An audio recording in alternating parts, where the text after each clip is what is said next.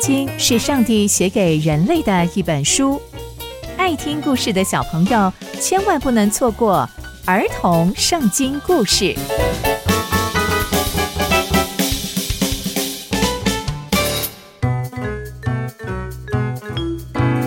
各位亲爱的大朋友、小朋友们，大家好，我是佩珊姐姐。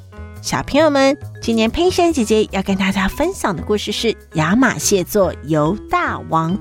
我们在前集中知道，伊丽莎的预言成就在以色列国，那犹大国又是如何的光景呢？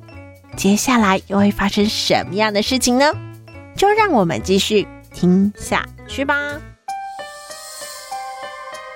以色列王约哈斯的儿子约阿施在位的第二年，相对于犹大那一边，犹大王的约阿施的儿子啊，亚玛谢。登基做王，那这个亚玛谢啊，他登基的时候是二十五岁，他在耶路撒冷做王二十九年哦。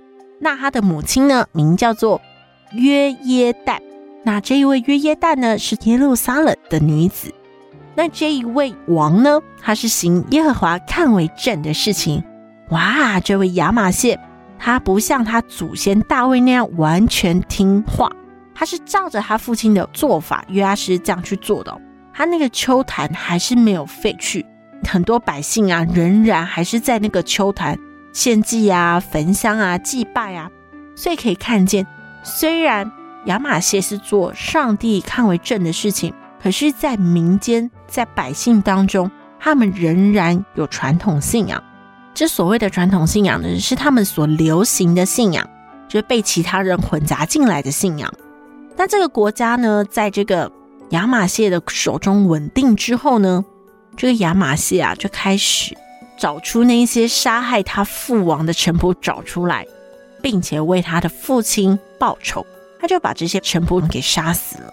可是这一个亚玛谢并没有把这些臣仆的孩子处死，因为呢，照着摩西律法书上说，也就是上帝的吩咐说。不可以因为儿子的罪而处死他们的父亲，也不可以因为父亲的罪而处死他们的儿子。每个人都要因为自己的罪去做审判。所以呢，这一位亚玛谢啊，他非常的听上帝的话，因此他虽然击杀了那一些杀害他父亲的臣仆，但是他仍然没有对他们臣仆的孩子下手。那后来呢，他在盐谷这个地方击杀了一万个以东人，后来又攻取了希拉这个地方，接着他把他的名字改成约铁，直到现在都是这样。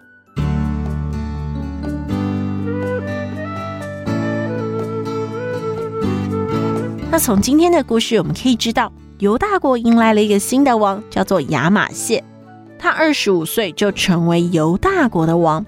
那他是行耶和华看为正的事情，那表示啊，这位犹大新王亚玛谢，他是遵行上帝命令的好王。可是犹大的百姓们仍然在秋坛献祭焚香，并不是全部都乖乖听上帝的话。后来呢，这位犹大新王啊，为自己的父亲报仇，而且他是以上帝的规范。以上帝的命令作为他的道德标准，哇！那看来这位亚马谢是一个很好的王诶。那接下来又会发生什么样的故事呢？刚刚佩珊姐姐分享的故事都在圣经里面哦。期待我们继续聆听上帝的故事。我们下次见喽，拜拜。